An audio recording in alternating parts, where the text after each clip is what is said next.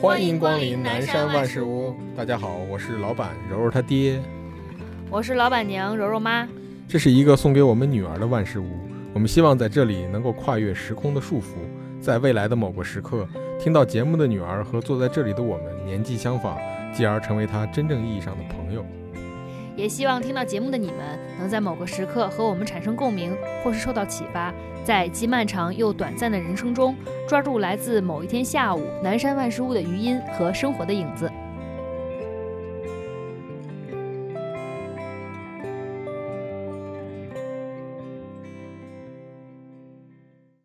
哎，那我我们现在开始了啊，可以啊。我现在就默默的开始了。嗯哦，我我我们 先请，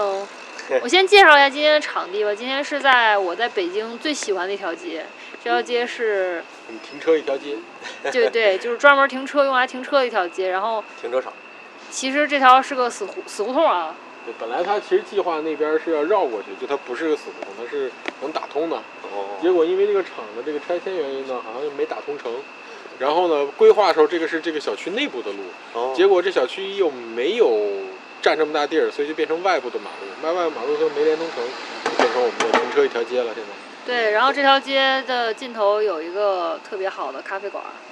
那头又有特别好看的大罐子。对，那那边是大罐子，然后还有一些就是停了多年的那种大破车。经常能听到车呀、摩托车呀、电动车呀、自行车来来回回的声音。那会儿有哦旁边有个辆，宠物店，有时候还有狗叫，那那有个浪迪，你知道吗？那个铃木浪迪，是吗？啊，我们知道，嗯，就是就是一款那个现在得进口的车，摩对摩托吗？不是摩，它是它是一个那个那种面包车，在哦，日，本叫神车，我看见了。但是国内不让不让不让有。嗯哎，我刚刚来的时候就注意到那我个车出去拿一下我的口罩。然后然后这儿就是挺奇怪的一条街，这然后这条街还有一些创业公司，创业公司一类的。哦我们觉得挺有意思的。反正就是在我们家现在的楼下吧，我们决定录这期播客。这期播客的呃嘉宾嘉宾 呃朋友朋友，是跟我认几啊识二零零四零四到现在是几年啊？二零二一十七年，哇，我俩都认识十七年了，我的天哪！对，还挺长的。我的妈呀，十七年就是占据了我青春大部分时间的一个男同学，以及男同学，对，他是，哎，都不能说是男同学，但是号称是我弟的一个，嗯。嗯，非常优秀的一个人。别别别别优秀，别优秀。我为什么觉得他优秀？我我得先说一下为什么觉得你优秀，因为你做了自己想做的事儿，这是很多人都没有勇气去做的。嗯，而且好像也所有的认识人里面，我我活我所有认识人里面儿，只有你活的是最理想化的。你嗯是自己比较莲花，但就是是最忠于自己的，对忠于自己。这就很难得了。这这这怎么？为什么说理想化呢？就请你介绍一下自己。哦，那我先自我介绍一下，我呢是十七年前的初中同学加高中同学，然后大学时期呢，我们的联系也还是比较频繁的，相对于之前的朋友来说，友谊还是比较深厚的。虽然说没有很经常联系，但是其实那种感情类似于就是多年不见的朋友，当你再一次相见的时候，还是能找回最开始认识的时候那种感觉吧。嗯，然后刚才说到了就是忠于自己，其实忠于自己这件事情是件很难的事，对，因为每个人都很想忠于自己，然后每个人也都很想做自己喜欢的事情，但是呢，我们背后可能有很多各种各样的因素在推动着你，对有家庭因素，对，有社会因素，你要注意到，就是你不是一个个体生活在这个社会上。你的个体会连接着很多的其他因素。当然了，我这样做，当然我有自私的一面，当然我也承受了一下，呃，我这样做的一些结果，就是可能你的经济来源并没有说像你父母规划的一些其他的路那么稳定。然后呢，你的生活可能不像你理想中的那么的自由，但是你的内心相对而言是自由的，只能是这么去讲，相对自由。我们每个人其实都是相对自由，我觉得不能说是绝对自由。自由就是相对的。而且从大众的观念来看，一般来说都是觉得富二代才能够嗯，追求自己想要的生活。对，你是但富二代吗？但其实恰恰相 反，他认识好多富二代反而活得你累。嗯，就不我只是我累觉得你你到现在就是我知道的，你的职业里面有在机场，对，然后有在在机场是做什么？地服，就是刚开始毕业的时候第一他把份它工作当，成那个是你想做的，嗯，当时很巧合，就是这个东西就是巧合，就跟你学的专业其实没有关系，没关系，就是但是是你想做的事儿。嗯，也不也不是，也只不完全对，是不完全是因为当时这样的情况就是很简单，就是当时和石家庄机场第一次社招，嗯，就之前这种工工作单位都是对内，嗯，然后社招的话你就去试嘛，嗯但去试的时候，他当时是去了一百多个男生，然后要了四个男生，当哇，然这么厉害，也不是厉害，就是这实话实说，你去一百个人，其中我感觉得有八十个但都你有当时微去信，的目的是，你就想要份工作，要想要就是想要份工作，很单就纯，并没有说是那种所谓的啊，我就哦想上飞机啊， 没有，并不是，我对这个完全不了就解是第，一份工作其实并不是实实现自我的一个，不是，并没有时间自由，因那为嗯那绘本算吗？他就是因为有算有第二段份时工间作就对开始变成对自我的实现了对你知道我跟你讲过吗？他在高中的时候就做了一个绘本，是自己画的，自己穿线，自己弄呃的纸小王子对，小王子。对，包包括我现在身上这个纹身也是，我很喜哎，欢我小看王见子那，个是，就就这个嘛，就是朋友也是北京的朋友给我纹的，嗯，原就来北只京闻做它吗？没闻那个玫瑰吗？因为你看你对这个定义怎么样了？就我对它的定义来说，我的小王子故事里边是不包含玫瑰的，嗯，也包含狐狸吗？会包含狐狸，但玫瑰对我来说不是一个至关紧要的角色。为什么呢？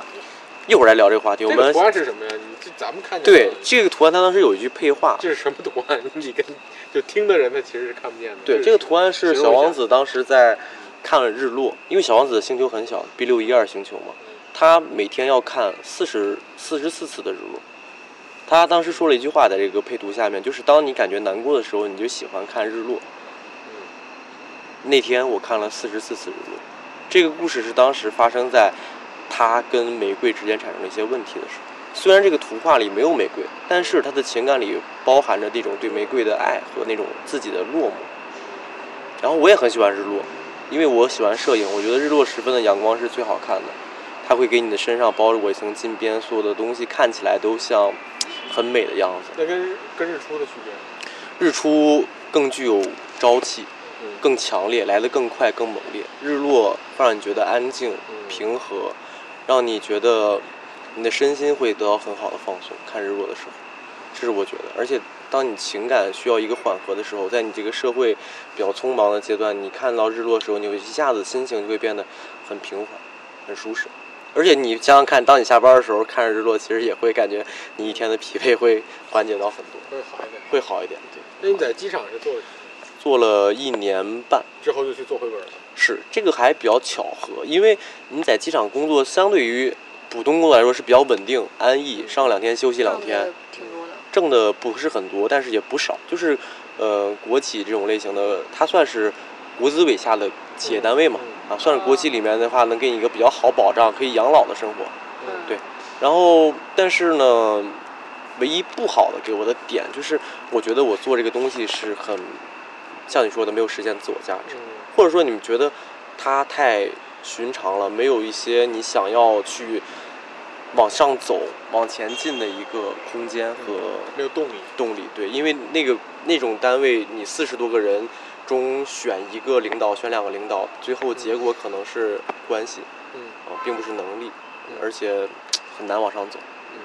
然后做教育是因为朋友，就我这身边其实朋友对我影响都很重要。嗯呃，我是个单亲家庭的孩子，就我只有妈妈，我爸爸在我很早时候离世了嗯。然后在我身边，我觉得最重要的角色是朋友。呃，当然母亲是这个是不可割舍的，我们先避而不谈，因为它真的是太复杂了这个关系，很难去讲。很难去讲。对对对，但是朋友绝对是我自己主动去选择，觉得生命中最重要的嗯关系，因为朋友他能给予你关怀，给予你力量，给予你一些好的帮助。包括我去做教育这个行业的时候，我考虑到要从一家呃比较稳定的单位跳槽去一个不稳定的私很企，大的动力。需要一些动力和勇气。对，哦需要勇气。那那个当时时候去做绘本是对哪方面？就是画画吗？还不是绘本，就是你现在也带孩子对吧？嗯就是你看你你可能对绘本的理解，很多人对绘本的理解可能是画画，嗯普通人。当父母的人会发现，绘本是一种很好的跟孩子交流的书籍，嗯，它是一个让孩子能更好的理解，呃，更好理解故事中内容、带入情感的一本书，嗯因为它会通过图画的语言去让孩子做理解。对在孩子零到三岁的阶段是一个不识字的阶段，嗯这个阶段的时候，他只能通过图形去理解故事中的内容。对，所以我当时了解到这个事情的时候，也是在高中。当时我的人人网有一本绘本叫《猜猜我有多爱你》，呃，这个绘本，我的天哪，我高中没有人人，然后那个绘本就是当时我看到的时候，我会觉得，啊，真的是母爱，就是这种母亲对我的爱这种感觉。我觉得这个书画的很好，写的内容也很好。哎这本书是不是有里面有写一句话，就是 I love you to the moon and back，就是我好像是，是对吧最后的时候，他妈妈说的话是，呃，我我爱你，像从这里到月亮上那么远，再从月亮上回到你的身那边，那那就是我说的，就是这句话，对，嗯对意思就是我是陪伴在你身边的那个人，就是会一直陪伴着你，而且是很爱很爱你，超爱你。所以“陪伴”这个词在这个故事里体现的淋漓尽致，我也被这个故事感动到了。嗯当我回过头去，呃，正好遇到这个事情的时候，我觉得很有缘分，而且我能去从事这样一个很新兴、嗯而且很有朝气、很有潜力的一个行业的时候，我觉得很兴奋。就这公司当时就是创作绘本的，不是创作，他们是负责翻译宣讲绘本哦，宣讲绘本。然后，因为我当时的工作主要内容是讲故事，啊，对，不是说是去创给作小一朋友个讲新的故绘事吧本儿，对，因为创作绘本是一件很困难的事情，嗯啊，呃，它需要你有足够的绘画基础和足够的心理学。这个就它需啊是要对对得掌握到小孩儿他们这个对在对对对对，而你得且让他孩的子视理解角其对实对我对，觉得它是最的重要的绘本，最重要的是，国内现在就没有做一个特别好的绘本。我觉得它是因为嗯。可能，呃，一个是中国人没有那些童心吧，就有了很多人。然后他有童心，他未必能画出来。是中国其实是有一些好的绘本，但是很少。为什么？因为第一，这个东西进入国内很晚，嗯它最开始进入国内是从台湾到国内的，还有哦嗯就是从日本到国内的。嗯 然后，呃，国内有一个奖叫丰子恺，嗯丰子恺是一个很有名的漫画家。嗯就是中国它没有绘本这个东西，它漫画跟绘本的区别就在于，绘本你通过一幅图画不需要任何文字能传达故事中的内容，嗯漫画需要文字加以辅助嗯才能去理解贯通整个故事。嗯这就是为什么我们在绘本他孩子去看的时候，他也能看出故事中的连贯性，故事中的内容的穿插。但是呢，他不需要文字，你也不需要过多的言语，孩子可以自己去翻看。嗯然后国内的很多人他都没有意识到这一点，他还在做连环画、做漫画、嗯，做一些就是呃就，其实商业性质嘛，就是我是为了对卖给孩子，我对不是为了嗯不，卖给大人，他是为了卖给大人，啊不是为了卖给孩子。嗯对，他是希望你看懂，嗯你看懂了以后，你会觉得啊，嗯这书可以教我家孩子这个，教我家孩子这个。嗯，但绘本其实真正的意思是不是给大人看懂，它是给孩子去看懂。对，我觉得这点很重要对。就是我我女儿现在看的一些书嗯，她自己喜欢看的，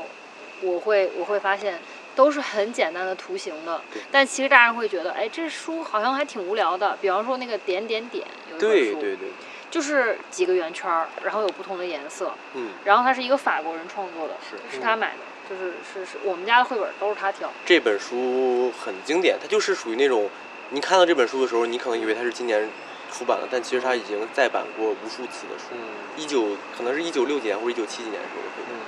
真的是就是包括我跟你说的《猜猜我有多爱你》那本书，也是一九六几年的创作的绘本，嗯，到现在还在再版。就所以说你们们当时就是你是以宣讲是吧？，对我是宣讲，先学就是习再是宣是讲。教小孩儿吗？还是给我呃大人？我的我的还是嗯就是宣传？哦，我的工作内容其实最主要的是，主要是首先讲给孩子听，第二嗯是告诉家长如何去用绘本跟孩子沟通和交流。其实这个特别好，他这个对职职业如果放到现在的北京，我估这挺需计要的。非常需要。呃，对，因为我我所认识的一些家长，就给孩子讲绘本的时候，他会把绘本上的所有的字读一遍，对，然后就这没个了故事就结束了。结束了。但其实这些故事远远比我们想的要有更多的意义。对，这是我觉得很重要的一点。是的，因为因为我自己是一个爱看故事的人，我原来那个微信你还是个爱写故事的人。对我我我原来那个微信微信公众号呃微微信公众号微信的名字叫那个爱听故事的人，对，爱听故事的人。就是我觉得故事这个东西就是能传达给大家很多东西，它可以让你去理解你所认为的故事是哪一面的，这点很重要。就是孩子他可能看到你看到可能熊猫就是个熊猫，但他看到熊猫未必他是熊猫。对，是的，所以我我觉得他这个职业确实很重要，嗯一个是激发孩子的想象力，还有一个就是他可以让孩子跟父母更好的沟通。它是孩子跟父母之间沟通的桥梁，所以，但是我们现在绘本基本上都是翻译的，是吧？基本上都是。对，很多都嗯国是内孩现子在有开始做的比较好的，呃，有少，嗯，有一些好的那个出版社，它会进行出版，比如说有个出版社叫信宜，嗯，这个出版社它会做一些原创绘本，国内的好的啊，然后但是大部分的绘本，日本的绘本有一家绘本社叫蒲蒲兰，这个是国内做的很好的一个绘本社，它只专精于绘本，它不是出版社，它它是出版社，但是它不是什么都出版的，它只出版这更专些。业。对对对对对，日日本的一些好的绘本，因为这个东西确实是啊，对于小孩来说，他其实是没有文化国和国界限制的，对就是对不会说因为文化背景的不同，中国做的会更好，对对。就也没有所谓，就比如我们最多就做点什么山水水墨画，国有画，对是吧你说太对了，就是嗯有一个咱们小时候可能有一本儿有个动画片儿，我不知道你看没看过，就是叫做《三十六个字》，嗯，你看上海过吗美术制片厂，对对对，就那本儿那个那个动画片很经典，因为嗯它是用呃象形文字去把它变成图画，然后变成一个动画片儿，嗯穿插成故事里的内容。嗯，那个动画片儿很经典，后来嗯做被成绘人本了做成绘本了嗯，它就是以山水山水墨画这种风格去嗯做的。然后我当时讲这个绘本的时候，我记得是给好多什么，呃，什么河北省省委啊， 什么那种的嗯，领导讲的。为什么？因为他们觉得这是中国绘本嗯，觉得这个是中国人该有的东西，嗯，然后再去把绘本这种外来的理念传递到一个嗯，中式就的咱绘们本，对这个自己的文化其实还是挺重视的，挺重视的。但是没有这相关的东西还是挺遗憾的。，对，主要也确实是咱们文化本身就不太重视对幼儿的教育嘛。是中国古人就是念背打嘛，念背打背，就是对，三字经啊这些，但其实我觉得小朋友他是需要想象力的，嗯，需要想象力，它需要在早期注入一些好的，嗯，怎么说？这个叫做感情，或者说我们说的价值观，或者一些情感的一些呃寄托，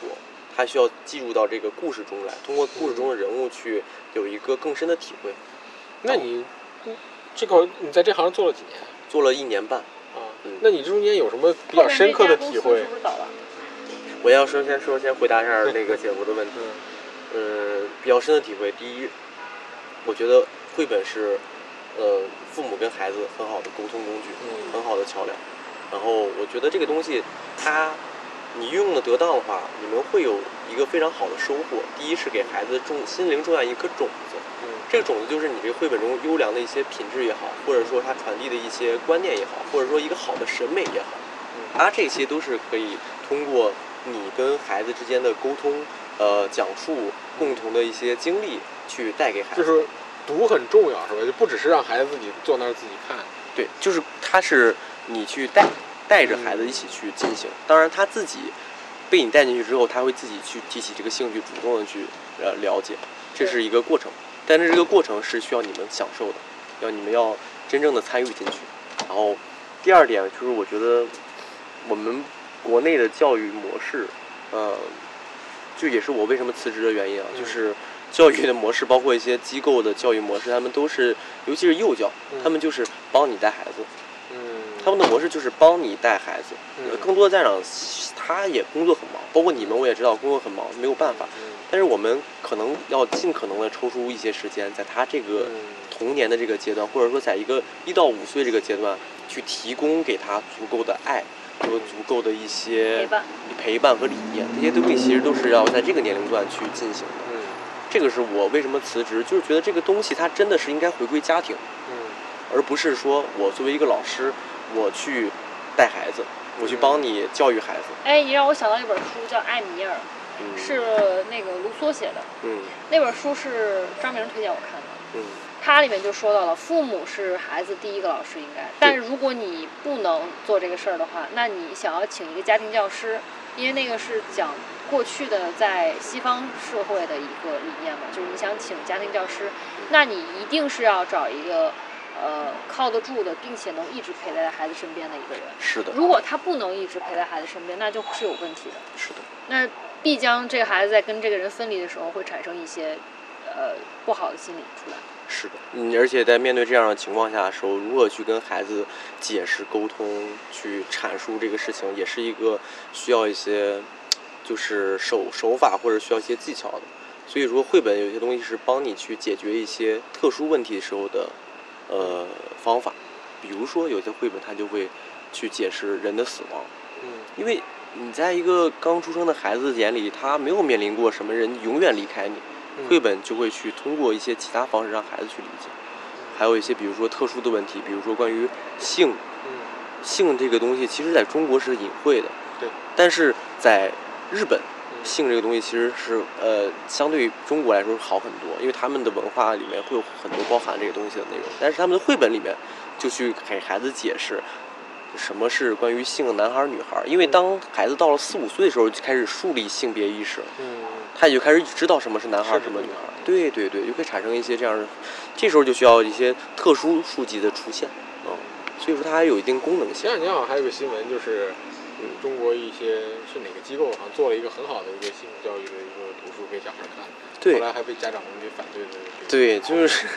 就是说这个东西对于中国来说太私密了，这话题。但我觉得是可以说的。我希望可以早一点给他进行这样的教育。但是你自己可以在家庭的活动中去进行，对呃，不就需要像他说那的你觉得机构融会太嗯，嗯，那你觉暴得力小孩从多少从多大开始比较适合看电视？零岁就是从最开始的最开始，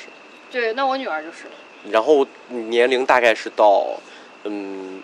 五岁到六岁之间，嗯可以渐渐脱离。之后就可以看书了。因为你他开始会先养成我自己，呃，你来给他讲，到他自己读，再到最后，呃，他自己去开始读纯文字的东西，嗯，这个是一个过程。她现在会自己去拿书。哎，那《小王子》这本书本身是一个给小孩看的绘本，还是其实是给大人看的一本书它是一个成年人的童话吧？啊？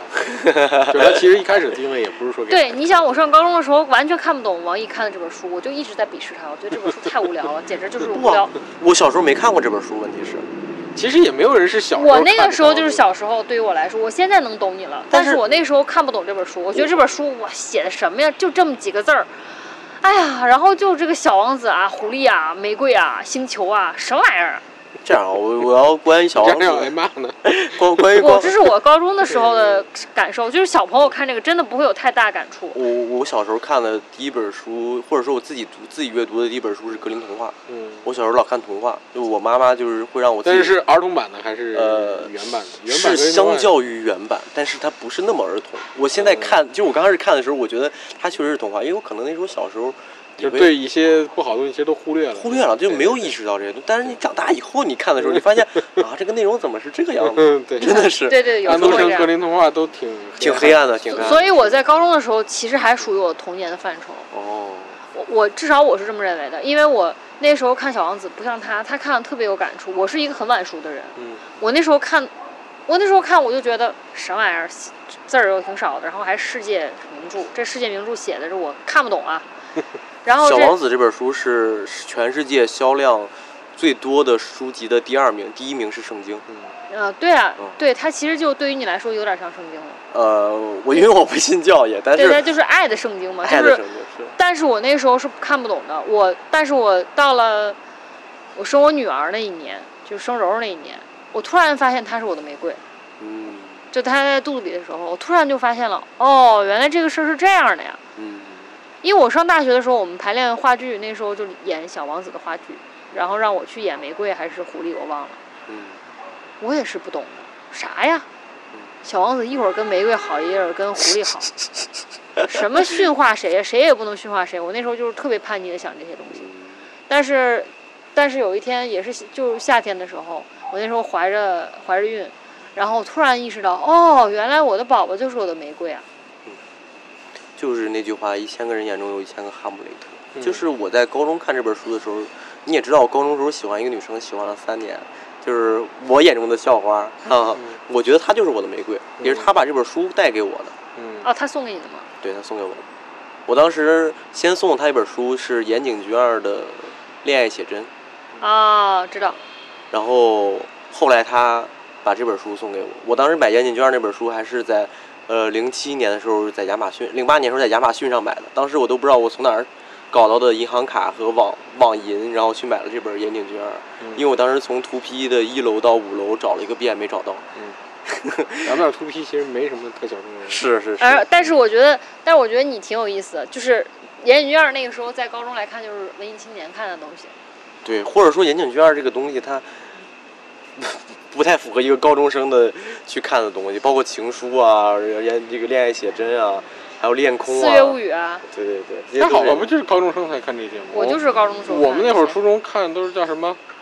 哎呀，叫蔡什么呀？那会儿一个台湾作啊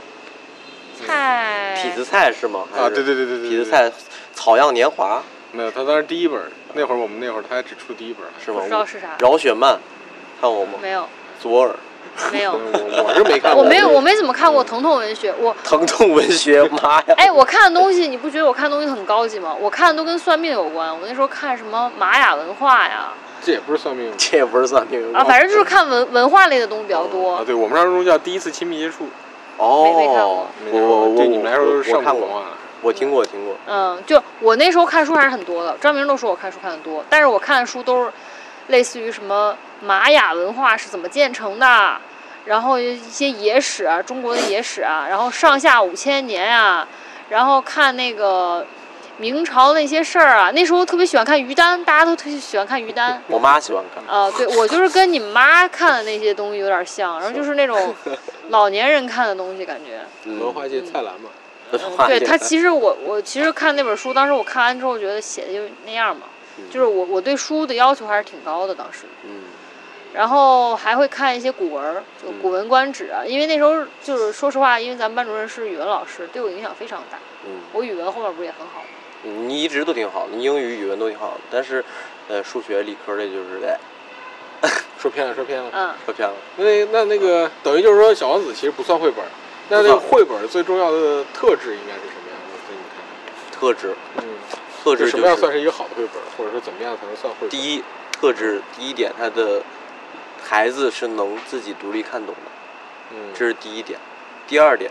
绘本它不一定要表现出什么呃很具体的，我去告诉你怎么怎么，我去告诉你怎么怎么，但是它能嗯潜移默化的嗯去让你去通过故事中的人物，嗯然后呢带动你自己，让你去理解故事中人物的心理活动，去嗯得到你自己的一个感受，而不是说呃像中国式的连环画也好，嗯司马刚砸缸这种的嗯故事也好。啊，我先给你讲个故事，然后呢，我再告诉你道你理嗯道理这是嗯个什么而且这个故事指向的就是那个道理。这它会有具有非常明确的指向性。孔融让梨、嗯司马刚砸缸这些故事耳熟能详，但是它具有非常强的指向性。绘本不是，绘本是潜移默化的，而且有些绘本很有意思。呃，有一本书叫《野兽国》，呃，它的故事内容其实非常非常的无厘头，正常人都看不懂。为什么？因为它的故事里面，它是通过画幅的大小嗯和文字的多少，嗯去帮孩子释放心中的压力，或者说嗯你觉得孩子没有压力，但他看到这本书的时候，他会得到一个很好的释放。他是通过图画的大小，是是真的是能够得到释放，是是是你经过实践检验的。这个是呃创作者以及后就是这本书，它由于创作时间也很早，嗯所以它是经过不断的锤炼之后得到的结果。嗯就是创作者本身，他是希望通过篇幅的限制，还有文字的多少，然后去给孩子一个得到释放。他刚开始的所有的图画文字都是占整篇很小的面积，但是到了最后没有文字，整篇都是图画，嗯而且是非常激昂的，就是看起来非常野性的那种嗯的，啊、怪兽，所以我们不应该用自己的这个审美去审视绘本到底对好。就像我就觉得小鸡球球这对个，我看着就觉得就挺没 劲的，对对对。但它其实是一个比较好的绘本。对，有可能是，就所以有时候孩子去选择的时候，也是一件很重要的事情。家长可以去审视。那他其实他他一直就是他他宣传的，或者说他宣扬的，嗯，或者他教育的这些主题一般都是什么样的？主题有关于爱的，嗯比较简单，就是更多是关于爱的。嗯有些就是刚刚跟你说那些关于呃特殊类型的啊、嗯比如说死亡，嗯比如说呃亲爱情、友情、亲情，这些是最主最永恒的话题。嗯然后再有一些就是可能是我们的品德、品质，嗯，然后还有一些比较科教类的，就比如说最简单的识图、识字、认识东西，嗯这个是很基本的。当然还有一些就是教你说话，这也是很潜移默化的。嗯这种都挺好。对，一大部分绘本都会具有这样重复性的东西。但它会不会有？就我一直很担心，就是会不会有一些偏左的倾向？因为我发现有一些绘本里面是有这种偏偏左，偏左。你比如说啊，嗯我一定要特环保。哦我爸爸不开车来接我，我爸爸骑着三轮车，什 么我们一起去去保护地球这种。好好离谱啊！让这种绘本听哦，着，那咱们家的那个什么小熊的那个，说《爸爸去哪儿》的那那本儿就就讲的这个，他爸最后骑着三轮车回来，说我们一起去保护地球。对对，我大概懂你的意思。哎，就是我会比较介意这种，就是很刻意地去就是你如果太左的话，就这是我中国的绘本儿，就比如我，我并不希望孩子对，就成为这样一个很很，因为他有就是你不要现在在去限制孩子的一个想哎，法。对对对，就他可以变得稍微邪恶一点，或者是他可以对变得没有那么大公无私，他可以自私一点，这就是中国式绘本，是吧吧？这就是中国式啊，就是说国外的反而不会这样，是吧？对很多，就是我给你推荐一些比较好的呃绘本，但是呢，这些绘本它其实有一些标杆性的，就是奖项，嗯，呃呃，有安徒生童话奖，嗯有格林威治呃图书奖，好像嗯叫，。还有一个是美国什么什么图书馆的一个奖，但还是有西方现在本身这个左的文化就很嗯盛行嘛，就不盛行不盛行，不不，就是他们啊成人世界左是很盛行的，哦就是哦哦，你的意思是不吃肉啊，啊，，哦就是类似于这样的。在这种书籍里边不会给就是孩子他的这个奖项没有这个没有方这面些的这种方倾面向。对他们是很具有功利、功效力的一些嗯就是奖项，不就是那就种比如说绘本里小孩必须各个肤色都有啊，没有没有没有还还还没波及到这个领 域。没波及到，我觉得这个这也太恐怖了，这好像就像你说的什么巴基斯坦跟那个 以色列一样，嗯从小开始算打死几个敌人， 打死几个但叛确确实是你看现在影视啊、对文艺明白作品，他们确实已经到这个程度徒了。是，的是的，就国你内必须得有各个不同肤色的人，嗯对，那个是可能因为涉及到是大人观看的事嗯，对孩子的事情，孩子的反而是可以对的。孩子的世界其实比咱们大人想象的更宽容、更包容，嗯这是真的。就孩子的世也界也也应该如此嘛，就是你不应该为他去设计他的信仰和价值观，对，不要这样，只能只能告诉他一些最基础的东西之后，对让他自己选择。自己选择就就是很你不能强加给他。对国外的很多教育就是我让孩子自己去选择，嗯但是呢，当然我们说的是好的啊，当然有些教育是因为家长没有足够的关怀去能力去让孩子给予一个好的家庭环境，当然肯定这样也是有的。那你最喜欢的是什么绘本？能推荐几个吗？推荐几个给大家听听，推荐就是你觉得必读的。必读的，哦男孩儿必读宫西达也恐龙系列，嗯哦，龚一达也很有名，对他有一本绘本就是改编成电影了嘛，嗯，就是啊绘本儿这个是对啊，很好看，我推荐成人去看，就是你也可以去看，就是那个，呃，你好像看起来很好吃，嗯哦，那个那个恐龙我知道的。对嗯，你好像看起来很好吃，听着好像也挺有意思。对，啊，那个我我那个电影分分数很高，很好就是哭讲 对讲一个大霸王龙捡到了一个特别可你爱不的，要剧透，姐夫没 看过，真哦挺好没事，看你可以的，讲咱讲。们咱们哪天可以去看？那个我大学看了，你给然看后有肉看都可以。对很很早之前的是吧？嗯对我大学的时候，嗯，改编成电影那的应女该孩必是。读的呢？女孩必读的， 我得思考一下，女孩必读的是什么？嗯，呀，我对于女孩可能关爱比较少， 因为我因为我可能是个男孩子，我跟男孩子想的比较多一点。对，你是相当于是把自己也带入进去了。，对对对对对对对他其实一个童心很对很你比较强的一重个要人。但对，是其实有些绘本我觉得很好啊，第一个是那个，嗯，大卫不可以这个系列，嗯大卫这个系列，它就是很通过通过很简单的语言嗯去告诉了你一些关于爱的道理。当嗯然，这需要更好的去解读，嗯希望父母也能看通故事。这个，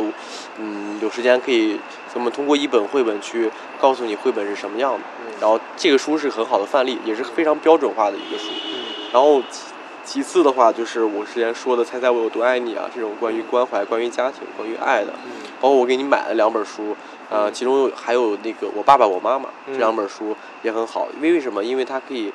很好的去让家长做到一些反思式的思考。嗯，我有一爸本爸是什么？妈妈是错的，是吧？我不讨厌妈妈，啊我买的那本书 啊 吧，对对对我，还有讨什厌么妈爷妈爷有办法？也有办法。嗯对对对，我讨厌妈妈是为什么呢？像有人洗澡。啊嗯，我讨厌妈妈是为什么？她就是在真的在描述一个非常非常平常的，可能你们的一天，妈妈的一天，妈妈懒了，妈妈 犯懒的时候，妈妈工作累了的时候，是吧？嗯对，然后但是它故事内容很简单，但是会让孩子有共情。嗯，他可以通过故事有共情，然后妈妈也可以得到反思，嗯去思考我是不是做的不对，或者我哪里做的不好。因为当你有你去给孩子读故事，你可能也会产生共情。所以这这些就是男孩儿女孩儿都必读的呗，是吧？对，都可以拿来看，嗯都可以拿来看。嗯，行那很推你荐。对还有一个问题，嗯，就绘本儿是原版的，还是说是引进的翻译之后的会好一点？就是中嗯呃，文的还是英文的？这个东西我觉得还是法文的，呃，这样，首先一本书它是呃英文也好，法文也好，或者是日语也好，它经过翻译，嗯，它一定是经过很好的翻译，嗯它不可能说我经过的是一个很简单的翻译。嗯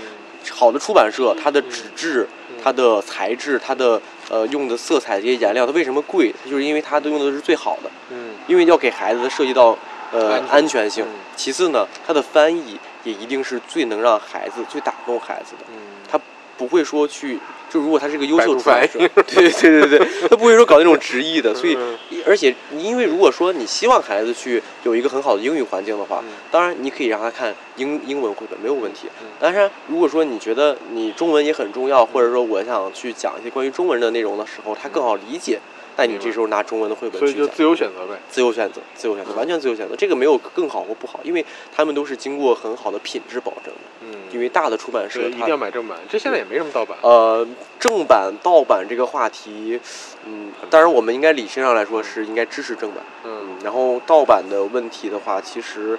盗版有的是第一纸张不好，嗯，这个是比较重要的。如果有能力的话，还是买正而版且，现在好像确实盗版想买都不好买了，是吧？因为国家主管管得很严嘛。就是渠道问题吧，因为大家已经都习惯在什么京东、淘宝上买了，哦，对对对对对，那倒是对吧？而且有有时候京东、图书节什么打折挺便宜的话，对啊，就不是很贵。图书的话，一般能到到五折，算是差不多了。哎，那那些功能性的绘本你有接触过吗？比如说什么嗯摁的呀、摸的呀、哦听的呀，这些绘本我有接触过，但是我没有好好读过，因为他们的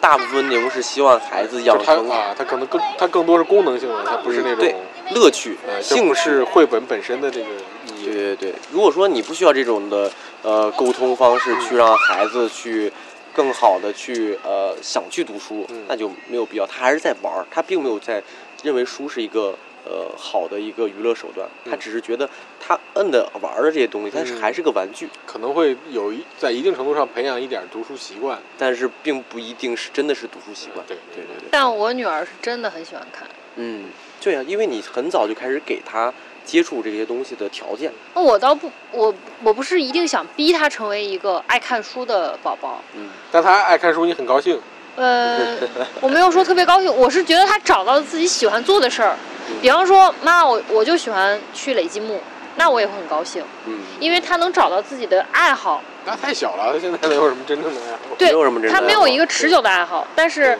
我是觉得这个东西可以作为一个就是怎么说呢，你他成长的路上的一些小小的让你觉得很惊喜的地方。呃，我也想说一句话，就是我觉得父母在教育里比较关键的一个角色就是。你不一定能真的带给孩子什么，但是你能带给他就是条件，嗯就如果你能给他提供一些好的条件，让他自己去选择，让他自己去接触，这就是父母能做到最大的帮助。嗯，比如说学区房，学区房这种太东西太大了，就其实这没种有东西太大了，没有那什么，不一定你非要给你孩子去嗯养一匹不马但，但或者我说建一个马场。对我知道你，但就我的是意思是有很多父母就是把这个条件看得很大了就，其其实就是你我要创造更大的你条太件。在意这一点，反而容易那对对个对舍对本逐末了。对对对，对就是你，你还不如你陪着他呢。就是你看着手，你看着手机，给他买一匹马，让他对天天骑，还不如你陪着他，俩人出去压会儿马路呢。对，对，就是让他去了解、去接触、去看，任何方式都可以，对，任何方式都就是可不以。一定非得是什么多 贵族，对或者对是对多多多稀少、多罕见的方式。不一定是那种，对就是我们就像他说的这个词儿很好，舍本逐末嘛，对对？吧哎你又达不到那个级别，你非要让孩子去，而且你真达到那级别，孩子也不一定真的开心。对呀，生活本身就是一个很，就跟空气一样，它是一个所有人都拥有很常见的东西。对你怎么去抓住这个东西？什么是你的生活，什哎么是对你们的对生活？对，啊他要活的，大家活的要活得很本真，不要老觉得对找那所些以空虚虚岛关的东西。于绘本内容我们就聊完了，嗯你们可以继续探讨他的人 生了。呃这个来你来吧。就是你你离职了之后就直接去做咖啡师了，我记得。嗯，没有歇了半年多吧。对啊，就是这个绘本完了之后，你没有去找别的工作，直接就那你变成当时咖啡离师职的原因就是你觉得这个工啊，作不是，是因为我们公司倒闭 了， 很真实，很真实。嗯那但其实倒闭之后，你可以再继续这个啊，这对个这个对，就我不再去选择这个行业的原因是这个。是是因为你觉得其实你不应该代替父母去承呃担。，我很希望成为一个宣讲者，但是没有在石家庄没有一个这样的真正的真环正就是的你环境真。正希望是教父母，而不是去替他们带孩子。说石家庄没有这个环境，石家庄的绘本发展比较缓慢。就是他的父母就是想让你带孩子，我嗯，不想让你教我怎么带孩子。但是其实还有很重要一点就是，呃，国内的教育真的很看功利，就是国家的一些呃指向性的东西，真的很看这个。我真的很希望中国的教育它能由国家来提供一个大环境。嗯来做改革、做改变，而不是通过这些很细小、很细微的机构，他们能做的很少。而且这些机构我们也都是做商业的嘛，我们也不是做公益的、嗯他们都是他们都是做对商对业啊的，我们都是商业性质，我们不教育一定是公益的。我觉得教育一定是公益的，至少以公益为基础。对，必须得有资金的支撑，不然的话，你的教育就会带有一定偏离。嗯好了，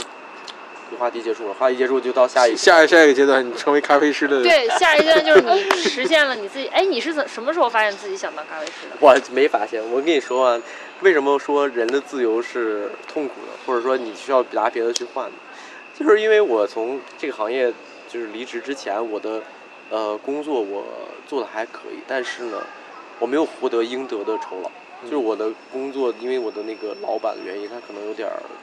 大忽悠的潜质吧嗯，然后可能大概也有小半年没有发工资，资本家嘛。嗯，对。然后后来的话，我就陷入了一些疲惫期，或者说你整个人的颓了。嗯嗯，大概歇了有半年多的时间。那时候我信用卡欠了七千多块钱，就是那时候你也没钱，然后你就有信用卡，你怎么办？你就花信用卡呗。嗯最后还是最后还是我家里去哎知道这个事儿了，才帮你还上，并且你那时候真的是感觉人生到谷底了，因为你从一个好的企业单位跳槽到一个自己想喜欢的东西的时候，然后去做了，发现这落个差事情感，对，发现这个嗯事情你没有得到好的回报的同时。嗯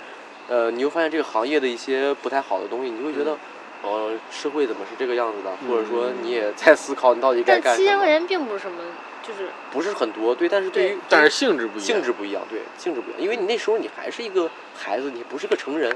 对你你是想着去隐瞒这个事对，情，我本来参军我是要去打敌人的，突对然发现军队内部是吧，大家相互之间嗯啊，然后呢，我对这个东西也失望了，他同时他又不给我 钱，然后我生活呢又感觉好像没有然后不知道那将来个时候要其干什嗯实么，是个小孩儿的心理，因为你你出现这个事情的时候，你不会，你没有跟家长说，嗯你没有跟家里人去沟通，也没有说怎么样，然后你啊、觉得这样可以隐瞒，可以像小孩儿一样嗯这样度过去，但是最后结果发现不是，对，每就个我人感都觉会有这种丧的一段时间，丧的时间。对嗯但是能度过来就对，那个时候也是重朋友，生了，涅槃重生。朋友相伴也是朋友相伴，嗯就有有好朋友在身边，哪个朋友？就是高中同学嘛，就是我跟你说那个大哥丁，然后郭金浩，然后他们开始做了个咖啡馆儿。那个时候其实很早以前，就所有东西都是怎么说前因后果吧。嗯，在我都高是缘大分学大学的时候没有，大学的时候，当时拿了本书嘛，就是去书叫做我就想就想开一家小小咖啡馆儿，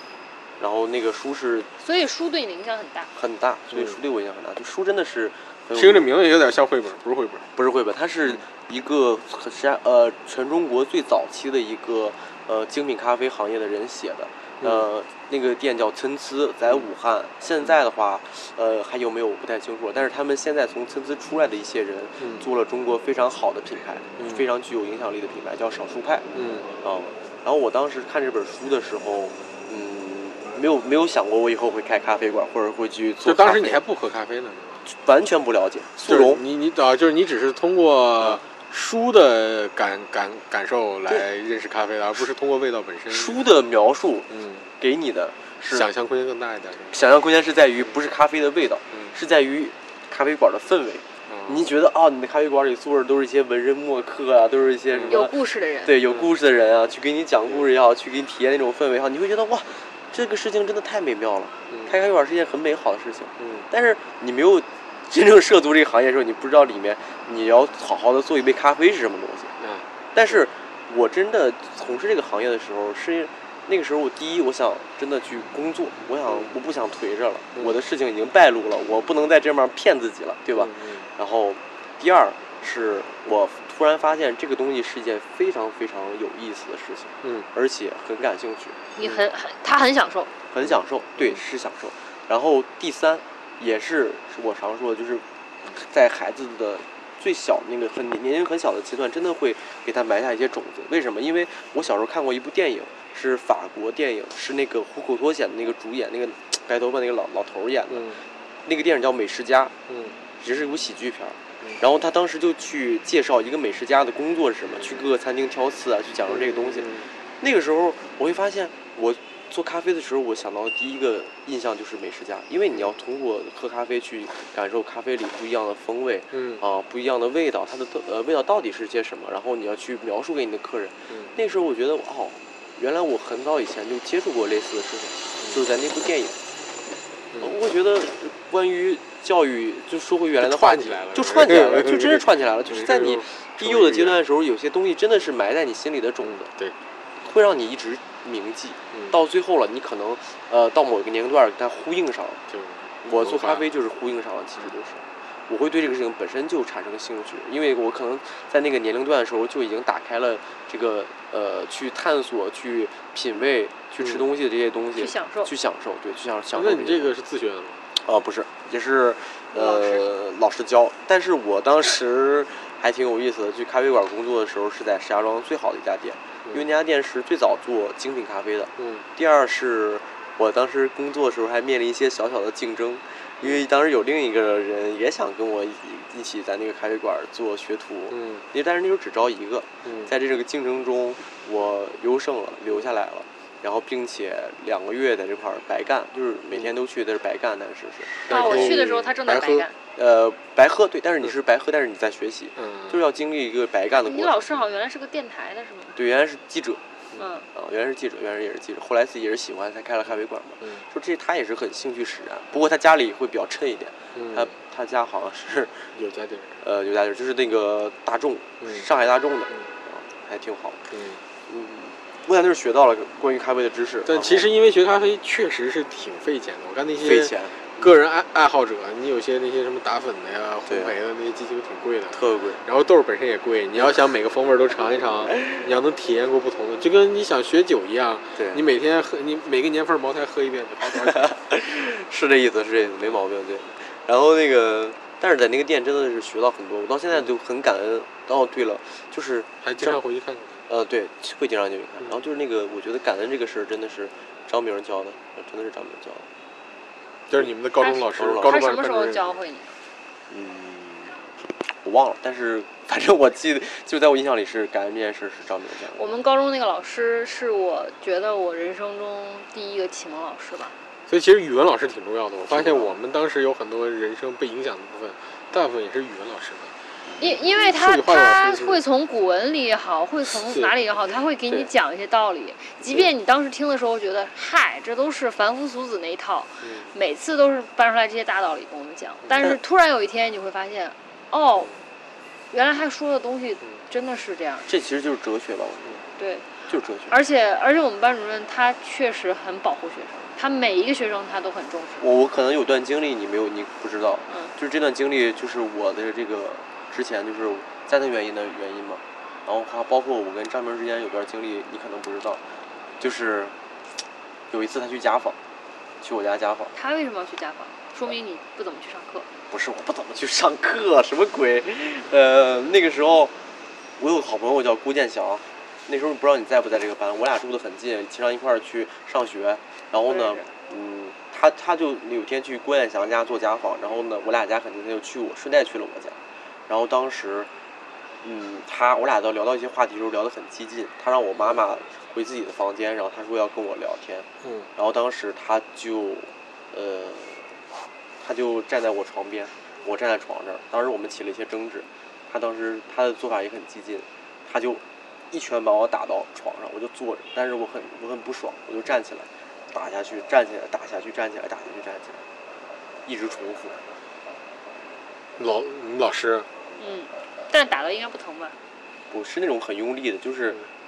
就我当时记得很清楚，可能是他觉得我不尊重他了，就觉得我在请他走，请他离开，嗯就我家的那个感觉。然后他呃很他很不不开心，嗯但是我们聊一些话题时候，可能是涉及到一些，比如说我影响了这个那个那个好朋友的嗯学习状态这种类似的话题，但是我我们觉得没有。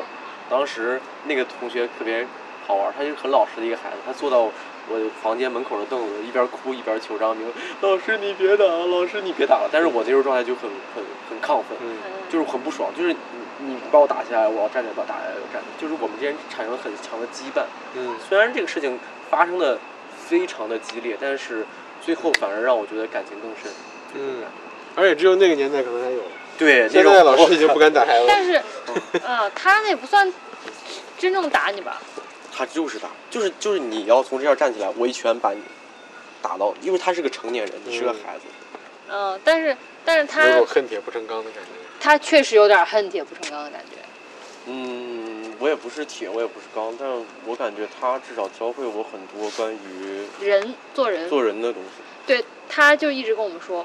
呃，做人比学习重要。做人必须要，他他真的教会很多很多关于做人的东西。那个刚上军训的时候，不知道为什么咱们话题跳到这儿了。不过我觉得他确实是给我可以聊一很多聊他可以聊。就嗯是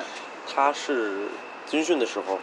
我们男生很淘气，去偷吃小灶，然后被学校的主任逮着了，牛主任，牛主任，然后他把我们带回去领回去。当时第一次就是他刚开始带我们的时候，他拿了一个尺子，然后拿着自己的手，然后跟我们说，呃，因为是我带的你们，嗯所以我先自罚，嗯他拿着尺子打自己的手，就是 使非常使劲的打，嗯十下。我们当时看了就感觉非常非常揪心，接着就是打我们， 就是这个人他会给你一种感觉，就是是个君子，嗯啊，他绝对是君子。当时我们高中还有很多传闻说他喜欢我们班的班花儿，呃什么的。这个就不知道了。他对我有多好？他如果在上学路上，为什么我喜欢这条路？因为这条路很还很像像我上学那条路。他如果在上学路上碰到我的话，他会让我坐他的那个车子的后座，然后把我带到学校去，嗯，因为他不想让我走太多路。然后为啥呀家长会的时候，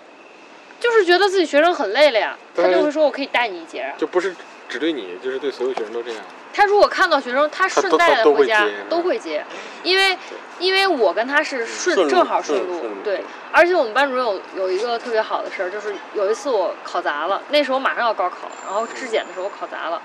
我妈要揍我，就是去家长会的时候，他就直接拦住我妈了，说不能打，嗯，嗯，他说女孩儿不能打，对他，他有很强的传统的一原些则。原则性的东西。就第一是女孩儿对女孩儿跟对男孩儿是两种 方式。我们呃军训的时候特别搞笑，就是咱们去那个基地，嗯，然后你们学校好像也去那个基地嗯训我没军军训训，的哦，他没军训，他不知道。我去军训的，他就说了，呃，所有女生直接上楼找自己的那个寝室，然后呢，男生帮女生搬行李。嗯所有男生需要帮女生去做，然后所有的班级里的扫扫大扫除这样的东西，女生全部走，男生留下，嗯，永远就是很宠女孩子这种，他但确是实很重对男生就很凶，但对嗯女生就很温柔。就是女生不能打，男生亲自打。对，就是我们常说的男孩穷养，女孩富养嘛。嗯对他，我觉得这个人生中老师是太重要了，如果你能遇到一个好老师，就真的是很幸运。对，是的，没错。而且他活得也非常理想化，我甚至觉得你有点受他影响，活得也很理想呃受化。他影响，但是我其实更希望他是我，呃，初中班主任，而不是我高中班主任，因为我初中的时候就开始厌学了，我学习挺好的，然后我小学时候班主任很好，但是他练后来练法轮功被抓进去了， 但是他是个很好的人，我到现在都信记得他姓切，嗯叫切丽丽，我现在到现在都记得他名字，因为他真的是很好的老师。嗯那你觉得初中咱们老师不好？何何月霄嘛，嗯，对我非常好，因为他是一个比较功利的老师，嗯，其实这孩子最怕就这样，我就是你哪怕是被他照顾的那个，你也会被他的功利心所影响。他很功利，他真太功利，所以导致我真的打心眼儿里不喜欢他。嗯我印象特别深的是有一次在楼道里，然后我正常跟他聊说话，可能声音会稍大，但绝对不是冲他喊。嗯然后他我好像记得这件事儿。他他用比我高大概五十分贝的声音跟我说，因为我们那个楼就是一共八个班，一共六对六层，，整一共一个什么一共四层八个班嘛。哦然后他当着他就他的声音，我感觉从一楼到四楼都能听见，他就比我高五十分贝的声音说：“你敢冲我喊？你对对，敢冲我记得喊？”这件事儿。你给我去办去办公室，然后就去了。去了之后叫家长，叫家长之后，他当时做了一件非常让我很难受的事儿，就是那个时候我是处于一个单亲阶段，就是我爸那时候在重症监护室嘛，嗯然后他让我妈给他道歉，嗯这是我恨他的原因，嗯就是我他让我就是我做错了，我可以去对啊承对认啊错误对啊对啊，但是你为什么要让我的我妈妈去做这件那事你为？情什么要让别人低头呢？对，就是我可能有我的问题，嗯嗯你可以去正确的教育我或者引导我，嗯但是你要用更激进的方式去跟我做对抗的时候，我那颗很犟、很自我的心就会嗯，迸发出他学习成绩确实一直都挺好的，来。我中考的时候数学还是一百二十分，那时候咱是我们是有加分题的，嗯就是可能是错了一道，但是加分题加上来就是一百二十分。嗯但是我上高中以后一节数学课也没上过，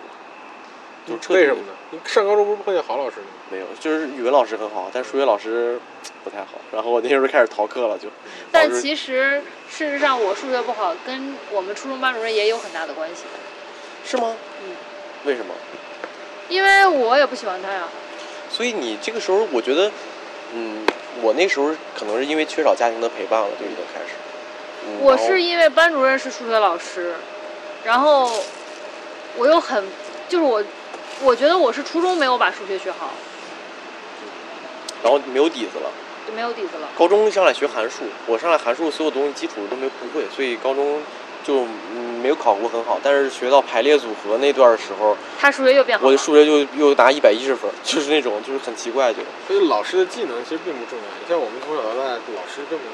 在技能上起到太大帮助。老师的人品其实是老师确实能激发一孩子他对的爱兴心趣吧。对对他就是他爱心和人品。我记得我上我初中的时候，数英语、英语、语文、数学都不是很好。我上了高中是到了他们班，我考到你们班的吗？对考我们班我到了他们班之后，语文才会这样上去对。其实老师很重要，老师很重要。所以呃当老师不行的时候，家长应该站出来。对，家长应该站出来。而而而且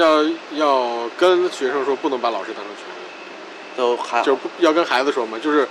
老师并不是唯一的权威，而且他很有可能是错的。对很有可能是尤其当我对判断他是一个不好老师的时候，他就一定是错的。就是因为咱们那会儿确实，当然咱们不是一个年代啊，对就不是是 就是小孩儿对老师的权威还是很认可，包括家长也是对老师权威，就是老师哪怕是个混蛋，对你也得认可他的权威，这其实是不对的。其实不对的。绝对是不对的。而且老老师不应该干涉我跟谁交朋友。嗯我觉得我这辈子可能到现在，包括从事行业也好，包括我现在能活得比较本我也好，嗯就是至少我我人品是 OK 的，嗯就是这个人是本性是好的。嗯，一个是因为从小在最小的那个年龄段的时候，接受到了足够的关怀和足够的爱，嗯因为大家可能可能知道，单亲家庭的孩子多多少少有些问题。嗯虽然是我是初中开始单亲的，但是我觉得我的受到的那个年龄小的阶段的时候受到的爱是足够的、嗯包容的，并且具有非常好的一个低幼教育，所以我觉得这个你是阶段完整的，完整，那个阶段是很完整的。当然了，我后来学习不好，可能也是因为我初中到高中这个阶段没有得到家庭的一些就是关也是有产生一些变故了嘛，嗯产生一些变故，但是你也挺过来了。挺过来，挺过来，肯定就是生活还是要嗯过去。但是这些变故带给你的，可能更多的是让你更深刻的理解嗯爱的含义，还有这个嗯社会的一些险恶吧。嗯因为这个家庭变故的原因，可能有些东西是呃家庭原因，就是我跟我嗯爸爸这边的亲人、姑姑这些人嗯都已经不再联系了，嗯就是因为当你那个时候人生最困难的时候的时候，他们嗯并没有站出来。嗯包括到最后的时候，他们可能还在去为了自己的利益去争夺一些东西的时候，嗯你会看得更清楚。嗯，就是但你过早的认识了这个社会，误导认识这个社会，和导人致性导致，其实我现在最珍视的还是朋友，嗯珍视的会很珍视朋友这一份感情，因为在这是你自己选择的嘛。对那个阶段的时候，你身边就是同学，就是朋友，对，而而你没有亲人对你的照顾和关怀和爱，这个其实是到现在为止，我觉得是对我来说是好的啊，就至少对我来说是我能从朋友身上汲取到很多，虽然我从来我这个人从来不会跟朋友甩脸子，或者说从来对朋友生气，嗯呃，会是翻脸，不会。为什么？因为我觉得朋友很重要，而且我的情绪是对内的，不对外。那呃，你选择也就很重要。你要碰见坏坏朋友，你要是 对，对，对，就像你说的，嗯 就是那个阶段，就其实成了那种嗯，就怎么斯德哥尔摩综合症他了。没那个有那个阶段不是那个阶段教会了我如何去识认识人嗯。对我在那个阶段其实认识了，会知道呃什么人是好值得的，什么人是值得的，什么人是 OK 的。就是所以说有留到现在的这些朋友身边的人，都是我觉得很值得的。嗯，对我我们俩那个时候经常一起唱什么 Oh My God，啊， 对五月天的歌，对，包括音乐其实也是一个呃治愈蛮好的治愈的对事情。嗯那说回咖啡师，就是你其实你还是在做你自己想做的事儿。对。那你觉得面包和理想，哪个更重要？嗯，对你怎么选？这怎么平衡这个东西？，对，第一，每个人都有物欲。对吧？嗯我们常说物欲，就是你想要你的生活是什么样的。嗯对于我来说，我的物欲其实很低。嗯，哦，我我现在还有我高中时候的裤子，我 也有。就是我没有说想过说我要买奢侈品，嗯，没有说想过说我穿的多好看，或者穿的穿哪个名牌儿就会得到别人的尊 重。就是你这也个是，我我原来跟他是一种 人，现在不是了，现在不是了，对社确会实，身处的环境不一样了，对，对那个金融行业还是跟需太求一样需要需求对不一样需求，对你确实需要这个东西。需要门面牌面对吧？嗯哦，我是第一没有那么多的物欲，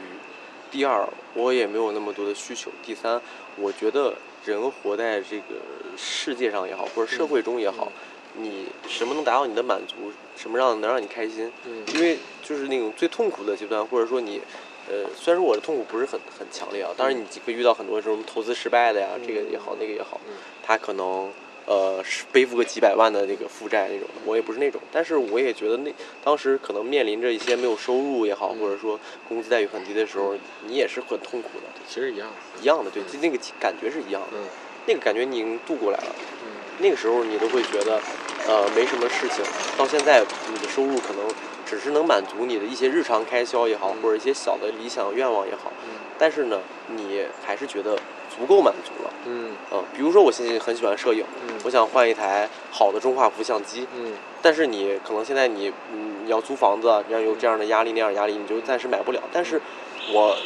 还是有相机，我还是可以拍，我还是可以继续用手机也可以拍，嗯，但你还是在做你自己喜欢的事就情。关键还是就是你得喜欢拍，你得经常拍。对，就是如果有些人反而就是我就喜欢换相机，对对对对对对，就我换了之后呢，我也没什么精力拍，换完了我就满足了。对然后你我就你你嗯的等热下一个我没说你，你别看 我。就是你的热爱就是嗯在于你在做，嗯，而不是说你在形式上的做，是你真的在做这件事情，这就是你的热爱。所以，关于面包，嗯关于呃你的灵魂上的自由，这些东西就是平衡的一件事情。嗯你相对自由了，那你的面包可能吃的少一点，你不会吃的很多。但只要你不饿就行。对，只要但是我这个人就是不饿就好了，嗯啊我不饿就好。我现在住的租的房子，其实因为我当时跟女朋友一块儿租还，住的还挺好，嗯就我们是一个独立的两两居嘛。嗯，然后现在我自己租的是一个合作的。呃合租房，然后是一个一千六百块钱一个月，就很便宜，但是住宿条件真的很差，嗯可能是我这辈子住最差的房子，因为它第一平米很小，嗯，第二我第一天去的时候，我我推开门儿，我看到那个房间，看到那个合租时候那个卫生条件还有嗯那个厕所的时候，嗯我哭了，我真的哭了，嗯所以我我那一刹那我觉得。啊，我这是为什么？就是嗯你为了爱情去做一些选择的时候，嗯嗯不是你自己想做的时候，嗯但是你愿意选，觉得我哎，我现在自己一个人住无所谓的时候嗯，你 当然，但是确实没有你想象中那么嗯呃理想理想的时候，你嗯真的很崩溃。嗯但是后来平和下来以后，我觉得嗯没关系，这个事情还好。等我去上海了，我们在一块儿合租的时候，对吧？我们可以就是住更好的地方，嗯对吧？我自己住就无所谓。起码是有盼头的。对，就是你的生活，呃，是你自己规划、自己选择而且的。其实也没那么糟嘛，哎总是没有那么糟总是有有一些办法的。对，总是有办法的。对，嗯如果你长期住，你肯定不会。我是为了短租嘛，嗯就是对为了短租几个月，所以才呃找到这样的地方，嗯没有办法，对吧？但是你去了之后，你真的感觉很压抑，哎对，没有阳光，房间里。嗯但是，嗯，至少你觉得这个事情是你选的，嗯你要承认，你要接受，人生不要后悔。我觉嗯得，就是你选了就选了，选了就要承那认。其实你我我还有一个特别沉重的问题想问，问，那我先问个轻松的，你工作之余现在都干点什么呀？摄影，摄影摄影，晚上呢玩儿剑 监狱不玩儿，监剑鱼狱，玩儿了，偶偶尔现在没那累，就是工作会比较累。嗯一个就是健身，嗯呃，好的啊，我说好的，好的就是健身、摄影，然后呃不好的去呢嗯去别的店探店，不好的就打打游戏，就这有是什么不好？就不是说就是说呃时间嘛，就是对于打游戏而言，它就是一个消遣，嗯对吧？然后还有就是我这个人喜欢看东西，现在的社会可能看书看的少了，就没有那么好的阅读习惯了，嗯而且对书的选择上，呃有些书我也读不进去了，文学性的书读不进去了，嗯会经常看一些关于。呃，饮食、科技，或者说像我咱们今天聊的金融，嗯有时候会了解，涉猎面很广，看一些这样的那你科普类还视频还。会看绘本吗？绘本的话不会了，因为我现在工作内容不涉及到这个行业，而且绘本其实对我来说，它当时是一个教育工具，嗯或者说是一个饭碗，嗯会去研究、去读，它是工作。嗯呃，现在的话不会读，但是会看一些关于我爱好上的东西，嗯吃吃喝喝，然后绘本对于他来说太摄影。低，就是低幼了，他没有必要去读。没有没有，他问的问题其实呃没有没有错，就就是是因为你干过那个，对你干过之后会但回头看看吗。对，但是但是我绘本有个问题就是你你没有他什么有时太候好会的去渠书道。店去看吧。我去书店啊会会注意到这个点，但是啊我我不会说我去买来读，不会，对对对对对，就是不会这样的。我很关注这一点，而且我我我要问沉重问题了，嗯，你忘了 那你问吧，就是呃，面对亲人的离去，哦，你是如何自愈的？第一，我当时接受不了，这个没有人能接受。就是就是你面对这样的情况出现的时候，是崩是说是搞不清清楚情况的，因为这个事情太突然了。就我当时初中跟你一个班那会儿，有一天下午，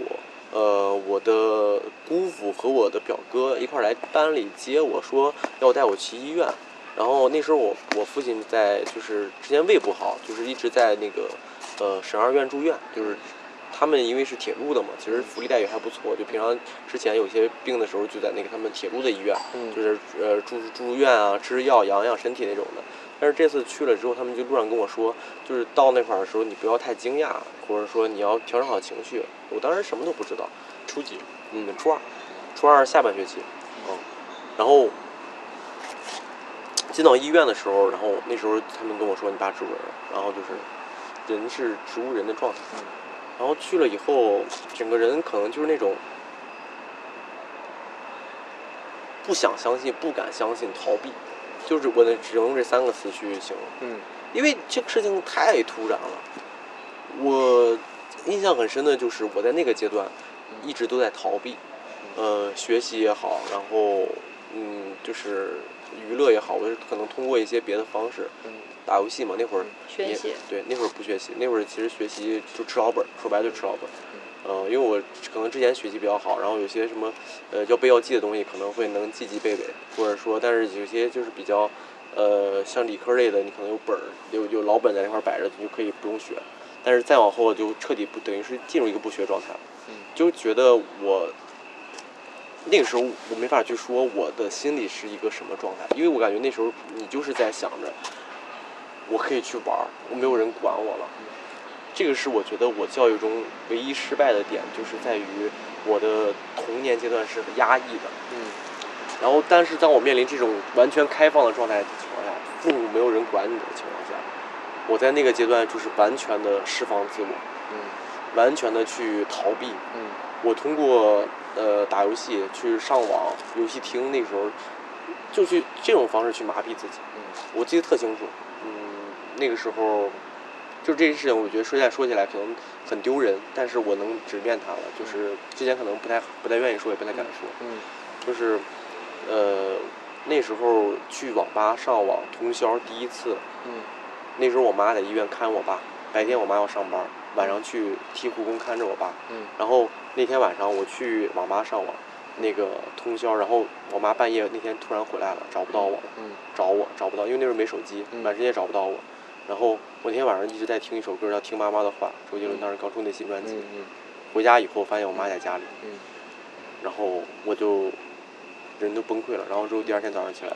就六点多到的家嘛，然后第二天去上课嘛，就那那次很崩溃。然后后来，包括嗯，嗯，就自己其实也不想这样。但是又不由自主的控制不住，控制不住嗯就是小朋友是没有办法，没有自制力。我对到现在可能自制力这个东西也是比较缺乏，实话实说啊，但是会尽量去嗯每每个人其实都或多或少的缺乏这个对东西。对我，我在童年阶段是一个被压抑的很多的一个人，嗯因为从小就是别人眼中学习优秀的人，然后嗯而且是听话懂事的人。嗯我我们住在老小区，然后旁边住的都是爷爷的同事啊嗯或者下属啊那种的，然后游击场嘛，知道吗？游击场宿舍嗯嗯嗯，我们我爷爷原来是厂长，然后嗯他们那个院儿都是他们的。同事什么的，嗯所以从小就是见长辈要爷爷奶奶好，就是嗯叫一个遍那种的。然后呃，学习成绩也好，然后呢，从小就开始读书，天之骄子，品就是就是要学画画，然嗯后读书，对学奥数什么这个都是很优秀。但是呢，你你是其实你不是你是不自由的。嗯我很我有一句话很想说，就是我那时候很喜欢画画，我是那时候画国画，当时上初上小学以后，因为家里可能对画画不是很重视，嗯就随便报了一个学校的画画班。嗯但是当二年级的时候，你要面临是去上区奥班儿嗯还是去学美术嗯的时候，家长就对就会告诉你，你应该去学学奥数学，奥你数不该学美术。你学嗯奥数啥的学习好嗯，啊，你学美术没用。然后呢，就去学老学奥数。但是那个时候，你觉得你做选择的话，让我重新选，让我自己去自我选的话，我就会选选满选美术。 但是我很懂事儿，我很听话，我嗯或者知也道有可能你也还是会选奥数，但它这不是你选了之后，你就会对另一个选项更憧憬一也些。嗯这个不好说，咱毕竟是吧咱已经 过去了。但是对，有一点要说的就是，我很能读懂爸妈的心，嗯，我很知道他们想要什么。好孩子小时候都是这样的，对，然后会察言观色。对察言观色，就你必须得学会察言观色。我妈是一个非常厉害的一个女人，嗯脾气很大。嗯你小时候你有些事情你就要看她脸色行事。嗯我小学入学考试的时候，小学入学考试其实完全没有什么问题，嗯就是随便都能上嘛，对吧？但是呢，因为我错了一个加减法，嗯嗯就是满分一百分，错了加减法九十九分，嗯我爸从那个那个学校把我拉出来的时候，直接扇了我一个嘴巴。那倒过了。嗯我就记得很清楚这些事儿。为什么能记得很清楚？就是因为你觉得为什么？你到现在可能嗯嗯也不太好去理解，嗯，你是不理解。就是很压抑。那个那个阶段很压抑。嗯虽然说你学习成绩好，被别人夸，被别人那个呃觉得你呃羡慕，但是压抑的。到了初中，到了家庭状态的这种情况下，你就是释放的，本要把之前所有没有得到的全部补回来。嗯要玩回来。嗯，对，然后还有一点，我觉得感受很深，就是承诺。嗯嗯，如果你是家长，你对孩子的承诺一定是重要的。嗯，你可能觉得你当时是说说过去了，但是可能在孩子心里是记着的，嗯嗯就因为你对他的许诺可能是一个他很想要的东西。嗯我当时四五年级的时候对电脑特别感兴趣，那时候天天看那个《电脑爱好者》有本杂志，嗯嗯我不知道你我男生应该有知道对，嗯里面会介绍各种电脑硬件儿、电电大脑众产软件儿，品对，单软件儿， 对。然后我当时跟我爸说：“爸，我想，我想，我想要台电脑。”但是我那时候父亲就承诺你说：“哎，那个明年我就给你买，嗯嗯，或者说明年就说后年明年再给你买。”这种的话，就是可能这个东西对他来说，呃，是说说，但是对你来说，可能真的就是一个很重在要的期待承诺。嗯真的是一个承诺。对这个事情，我觉得也很重要，因为那时候你没有这个东西，你想要这个东西，可能你的那时候给你买了，你可能会成为一个呃搞软件儿的，咱说好听点儿，搞软件儿或者说黑客，对吧？说难听点儿，你打打游戏是吧？嗯休闲，对吧嗯？但是至少你得到了，在那时候接触到这个东西了。而且孩子世界比较简单，比较我可简单能很长一段时间一直想着就是这一件事儿，对我还能一直等着他，一直等啊来，但是结到果最等后了一年没等到，就等第二年就又没很等失到望，就很失望。每年都会有这样的想法，但是你父母，你要觉得你能满足或者你能答应，你就去答应；答应不了就不要给孩子太多的承诺对，真的会让孩子失望和伤心难过。嗯哦、接着就是我到初中的时候，因为你想要电脑，别人家有电脑，你没有，嗯嗯然后你只能去上网去网吧，嗯，然后那个环境是那个样子的，然后你会对于电脑游戏你也是一个陷入进去的状态。那时候际遇嗯二中嘛，嗯有那个课外班儿。嗯，初中毕业以后，因为家里也没人管我，嗯然后我妈给我报了那个班，可能她到现在都不知道这个事儿，但是嗯我我能至少能跟你们说，我对她嗯可能是没脸说吧。嗯就是我退了报了，应该是从下午一直上到晚上八点多的课，嗯然后我退了三三门课，呃嗯拿了七百多块钱，去网吧去上充了五百块钱的网费，嗯然后从那两个月就是状态就是，呃，我妈晚上要去要去医院嘛，嗯所以那那两个月的状态就是，早上呃中午起床，嗯，然后吃饭，然后去网吧，晚上八点多九点多回来，然后呢吃晚饭，然后我妈去医院，然后我再去网吧，早上起来七点多再回来。就是那时候我的状态就是是这初样中升高嗯中的时候，初中升高中的两个月，真的那两个月都是这么过来的。我那个阶段真的就是整个人就是在逃避，我我没法接受那个事儿，我就嗯接受不了。你去医院看见这个人的时候，你对难受，你痛苦，你所有情绪都上来。但是当你进入到另一个状态的时候，嗯全忘了，对，是这样的。你全都忘了。你你你到我第二件事就是我也是很痛苦的一件事，就是嗯，高一的时候，高一时候的刚刚开学，九月、十月、十月三号嗯放放假的时候，然后那天晚上，前几天的时候，我妈就跟我说，说你爸可能这两天状态不太好。那时候我也不太理解什么是状态不太好，嗯然后十月三号那天晚上就跟，呃，高中同学，也是我小学同学，也是我初中的隔壁班的同学，去上网了。嗯当天晚上两点多往我爸走的，走的时候我那时候还在网吧，嗯，他们当时家里人回家，因为你知道就是传统嘛，就是要把人接回来，嗯这句话有一个叫嗯，他们来来家里敲门，我不在家，嗯然后家里人是翻，因为我家住二楼嘛，从我翻窗户，夏天开着窗户就嗯翻窗户翻进去了，把门开开了。然后我早上起来六点多回来的时候，发现嗯，我爸没了嗯。而且当人走的时候，最后的时候可能会家里人把你接过去，然后去送嗯长辈最后一路。嗯嗯、那个时候我就整个人其实都是没有没有感觉、没有知觉的一个状态。然后走的那天就是仪式的那天，嗯我的状态是什么样的呢？哭不出来，嗯一滴眼泪没有。我姑姑在旁边敲着我说：“你哭啊，你哭啊！”我只能装哭。嗯，我我到现在其实，嗯，我感觉嗯这个形式确实是我我不知道为什么，我其实内心很爱他，很嗯很爱他，但是时间太长了吧？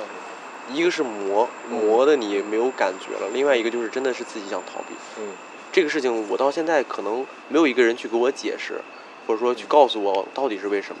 嗯但是我到现在仍记得这件事情，是因为，嗯，我觉得我当时不应该是这样的。对，但是其实你也不一定为了表现悲伤去哭，这呃本身只是形式。对，，这个是就是本你人内心是什么样就是什么样的，你又我不是说我内，心没有感觉，我对知道没有感觉，因我为知一道个是时间太长了，另外一个就是你内心本身还是就你其实一直以来都是就我我是觉得你可能已经意识到这一天会来临，然后一直在逃避它。等它真来临的时候，你就可能已经习惯性的去你已经逃避了，很有可能就是就是就是这个你已事经儿逃跑了就。跟没有发生是一样的。直到多年以后，我能把这些事儿说出来的时候，我才发现我能面对它了，对，就你真正跟自己去和解的时候，你对你可能真的去能面对这某些一事刻儿。的时候是真的会想哭。是的，没错，就是可能之前有过那么几个夜晚，呃，我突然思考到这些事情的时候，我发现我心里是有恨的，嗯有爱也有恨，就爱就是嘖有一些美好的回忆，嗯恨是为什么就嘖人就走了，人就没了，或者说你不理解这个社会为什么是这样的。对嗯，到现在可能你没有办法去解释，但是你至少你过去了。这个时光虽然不是很快乐，不是很美好，但是你过来了。过来之后呢，它带给你其实还有更多的后遗症。嗯，这个后遗症就是跟我妈的之间的关系，就是跟家长之间的关系。那个这个关系其实也非常糟糕。在高中的时候，嗯呃，母亲节那天，嗯嗯，我上午去逃课了，去那个咱们周日上午是有个自习的，然后张明给我妈打电话，然后那天不是母亲节不是都周日嘛，嗯然后呃她的因为我妈那段阶段也是很崩很崩溃精神衰弱的状态，因为呃老公老公去世了，然后自己呢呃生活呃就感觉没什么希望了，她的她的那时候经常挂在嘴边儿就是死，嗯就我就我去死什么之类的话，嗯因为你的你的压力那个时候其实就是真的挺大的，就是你一直在听着你妈说你做的哪，你做的只要你做有一点不不让她满意，不让她顺心，她就会跟你说，我还不如死了，我还不如跟你爸一块儿走了这样的话。然后那天是我感觉真正的意义上觉得他真的要死了，因为，呃，那天发现这个事情之后，他放了一个很大的盆在他的床边，然后拿着刀片儿，嗯然后在床上躺着，嗯然后他说他要割腕儿，嗯但是他是很爱干净的人，他希望他的血留在盆子里，而不留在床上。嗯然后我那时候回家了，带了一束花。嗯然后那个时候我发现，就是事情是多么的重要，就是你真的可能又要面临失去另一个亲人。嗯那个时候开始跟我妈妈的关系开始走向和解嗯，虽然还是会有一些逃避的状态在，因为你的习惯已经养成了，你还是会去玩儿，会去上网什么之类，但是你至少会做的不那么过分，就变懂事儿了。变懂事儿了。说白了就是。我怎么不记得我们高中要上周日的自习啊？你是没上过是吗？ 没有啊，他他他家里就是给他领走了，可能就不用去上了，或者你上艺术课什么之类的。没有艺术课。你可能号称有艺术课，咱们那会儿还上午去 KTV 唱歌呢，啥？唱歌上午去 KTV 唱歌，咱们吗？南小街那个，咱们一起吗？对，哦，那个，嗯哦，对对对，嗯我我记得高考之前咱们还唱过一 次呢。反正就是肯定那时候你带着我去，我都不知道这种高级娱乐场所，对我妈带我经常去 KTV。所以这个话题看起来很沉重，但是我觉得至少到现在为止，我看到的东西还是跟教育有关的东西嗯。作为父母，要知道孩子想要什么，就是但嗯，但我觉得我姥爷走对我打击，就打人多只了有真正直面和理解死亡之后，才能真正变得成熟。对，而就像那个那那句话说的是，你父母永远是你跟死亡之间的隔着的一道墙，就是你你你没有面对他，是因为你中间有你的父母。对当你有一天要面对他的时候，你的世界就会开始崩塌。就这样。我觉得我世界已经崩塌过一次了。对，你能理你能直面过和理理解过之后，你就会变得很成熟。那个是真的是，嗯，成长，我觉得那真的是能让人成成长的一个事情。我是觉得我一直都没有从那个里面走出来，就是我没有痊愈，我其实还是带着一个疤的，我只是那个疤长好了，但是它那个疤还在。那就是痊愈。你痊愈不是说是就没了，你你能面对它了，你能看着它这个东西，你不觉得？对他说的崩很溃了对，姐夫对嗯说的很对，姐夫说的就是。他有疤了，其实就是长好了，只不过这个疤它是一个回忆，它是个印记。对，它它嗯就就是印在那儿了，就就是它你不觉会得再回去原来的皮肤他了。不可能，他如果真回到原来的，其实你你才是有问题的，你是等于对是完全在逃避这个事情。对，就是你是很想让它回到原来那个皮肤的状态，对，你你说回不去了，这个但事情其实你回不去去了，你人那个疤生就一直留在了。那儿。人生都是不可逆的，就是没有可逆性，你这是必须得向前看。必须向前看，必须向前走。就你人生只能是往前走的，对，哪怕你之前过得再糟糕，但是你发现你可能还能接着往前多迈一步的时候，你就会往前迈那一步。嗯，我我我觉得至少到到现在为止，我做咖啡这个行业，我是在往前迈步的，啊、就 OK，我觉得就 OK，至少喜欢对，就哪最怕重是一要小呗步，哪嗯怕而是且一小步享受当下也很重要。对，对想想但其实过去的就都过去，你就过去像都过去了，以前跑，就对于我来说，我可能小时候长跑的时候是最难受啊，跑到最 后谁也受不了，怎么回事啊？就再也坚持不住了。当时就觉得没了没有，啊，就是整个世界都变得不好了。但是你说你现在再回忆起来，过去过去，这个东西一一旦过去一恢复就没有问题了。嗯，以前不是说有还什有么研究，就是你不管多难受、多痛苦的事情，只要过一年还是过什么一年半，嗯，它都不会再产生那么大的影响。但是你必须得挺过那么那么长时间。有些经历反正就是这辈子可能就是不可复制的，嗯只有这么一回的。嗯，对。那我最后一个环节就是嗯，你有什么想跟柔柔说的话吗？ 嗯，长大了倒数第二以个后环节，你将来想要孩子吗？哈哈， 这个话题你我想聊吗？就是我我觉得这个，就像我刚刚说的一些话，就是包括人生是不可逆的，人生是一直在就是前你进的。将来一定会是个很好的父亲。嗯，也不一定，这个咱们不好说，咱们嗯，这我能看出来，你将来肯定会是一个很很好的父亲。我们我们但是你可能会纠结在这个其中，让自己变得有一些 累。对嗯对，你说的肯定没错，就是这个事情，我虽然觉得未来第一不可确定，第二，我觉得未来是一步一步走出来的，嗯就是他需要先迈到第一步，先迈到结婚那一步。 对，先迈到结婚那一步，嗯啊、然后呢，接着再迈到生孩子这一步。我先把这个我现在能走这步走好那，你你喜会欢孩子有吗特别喜欢、特别想要的人吗，嗯，或者如果说特别抗拒？如果我经济能力足够，嗯然后包括我的现在条件很稳定，我能给大家打做好一个环境，嗯咱嗯不说多好，但至少这个环境能让他稳定成长，那我肯定会要，肯定会要。对你喜欢孩子吗？我首先第一，我是很喜欢孩子的，我是对孩子没有抗拒的。我觉得孩子是真的，你们常说天使和恶魔嘛，对不对？嗯他其实是天使，嗯恶魔只是因为他太本性了，嗯啊他不是恶魔，他只是个天使嗯。我觉得孩子太纯真了，他就是个白纸，他到底是一幅多么美好的图画，嗯需要你一个家长去做好他的一些铺垫，比如说你给他提供什么样的颜料，嗯提供什么样的画笔，要还甚至要给他一块橡皮，让他去学会把自己不好的地方擦掉。而且你一看，应该是一个那种会享受带孩子过程的人。会啊会会会，因为我之前因为经过就是那个那个阶段的时候，你可能一天要经历呃上上上百个甚至上千个孩子的洗礼，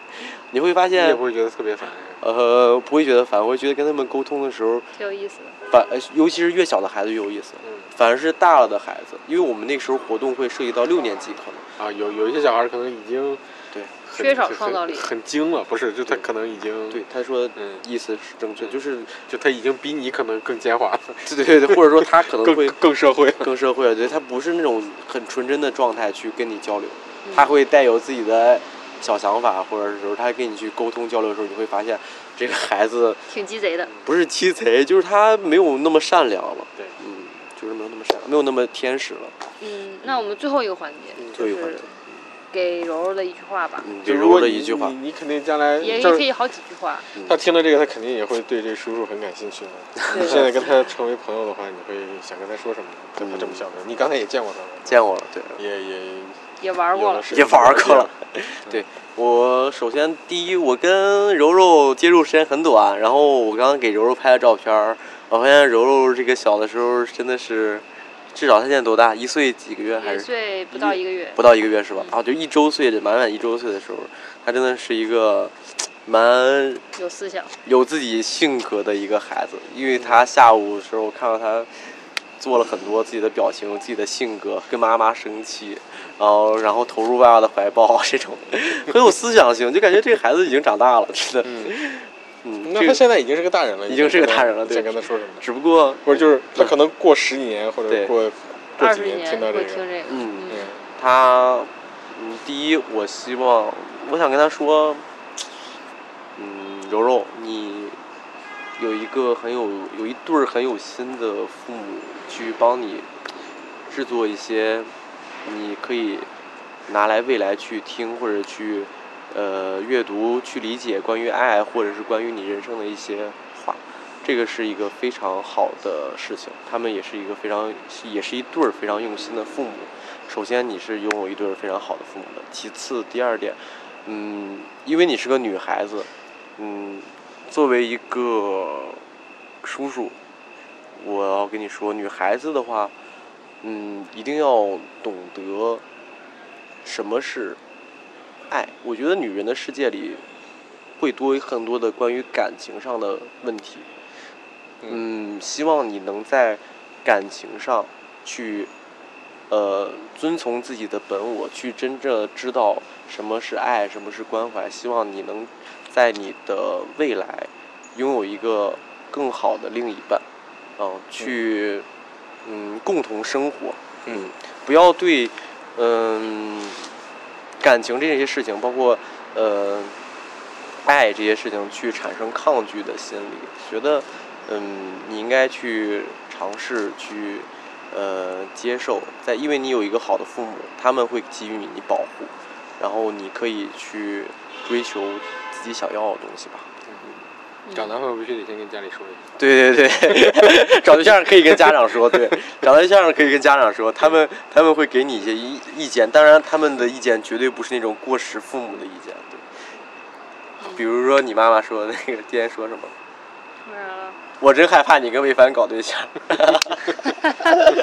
对我妈挺搞笑的，但其实我自己心里是有一个嗯就是自己的标准，嗯我我觉得只要是女孩子不是那种怎么说呢，你小时候不那么缺爱的，其实你是自己有一个自己的标准的。对，我觉得是的，我觉得希望就是他的未来是能自己去去主动去知道什么样的。呃，因为我首先我要说这一点，可能不是我歧视女性啊，只是我觉得真的女人或者说女生，呃，对于找一个很好的伴侣这件事情是必须的事情，就是嗯他，除非他不要不选择，对吧？嗯不管你选择男性也好，选择女性也好，对吧？你未来 社会可能很开放，对吧？但是你要可以啊选择一个嗯就是。呃，足够你喜欢，足够信任，能真的能过到一块儿去，我觉得这是很重要就的。不要因为脆弱，不要因为对对对，就种种还性是要格，勇敢吧。对，对不要因为这个种种性格或者什么样的一些弱点，为了找而找。对嗯，希望这个点是他是然幸福后也要勇敢于单身，就是你的女不要性独立宣言了， 开始。对就就是不要因为脆弱为了找而找。对对对，就是不要为了找，其实其对实是这样的。你一定要就是确认这是你想要的。你对如果这辈子找不到那个人，因为你没有可能没有那么幸运。嗯，如果你找不到那个人，我觉得也没有关系。你尝试，然后发现不嗯对，那没关系，可以再重来，然后再尝试。如果你就发现自己找不到那个人，我觉得也没有关系。对，你可以跟你爸妈住吗？过来给我们做家务。哎我哎，我我感觉我可能我会不会是唯一一个会对柔柔说这种话的人？我可能我的视角不是不太对啊。也不是，没事，儿，挺好的。没有，你本来视角每个挺人对的，对我觉得每个应人该是这样的。就是我也希望他是这样，嗯就是勇敢一点，就就不是要怕错。就是我的当时你要说让我就是跟你柔柔你你说说的，其实就是真正的是最想的嗯，帮他的那种，对对，对我觉我觉的得那这种个角度。别人可能就是聊聊天儿呀，或者是没有，你说别人的话也呀有，别对人也对他们的观点会不太一样，或者角度不一样。他们可能会说柔柔要生活好啊，要对嗯这种。但我觉得女孩子确实感情是一个很大的问题。我觉得女人关于女生的这个情感问题，真的还蛮重要的，蛮重要的。嗯，嗯，可能也是因为你这个舅舅谈恋爱谈的 太多了，阅女无数是吗？也不是。虽然我是个好人，但是，嗯 但是，但是确实能感觉到有些选择上的东西，还是希望他们能做出正确，女孩子能做出正确的事，社会很复杂，不要社会被复杂骗。不要被骗，真的不要被男人骗。有到的时候男你人妈就会会教你的，你妈教你如何鉴别渣 男。 对你妈在别人眼里就是个渣男，真的假的？我在张静眼里就是一个渣男。你挺好的了，你真的不渣也很，你这都结婚，然后之前其实你的感情经历也很少，真的很少，没有那么多。我是有段时间就是挺爆发式的增长了六七个，嗯，没，我觉得没事儿，这些都是勇敢尝试就好了。嗯，就你你二十个男朋友也没有关系，三十个男朋友也没有关系，但是你得找到对的那个人。我跟你说啊，他爸肯定不开心，对啊，你不能乱 找，不能乱尝试才。二十个，你这个过分了，真二是十个，行了，行了。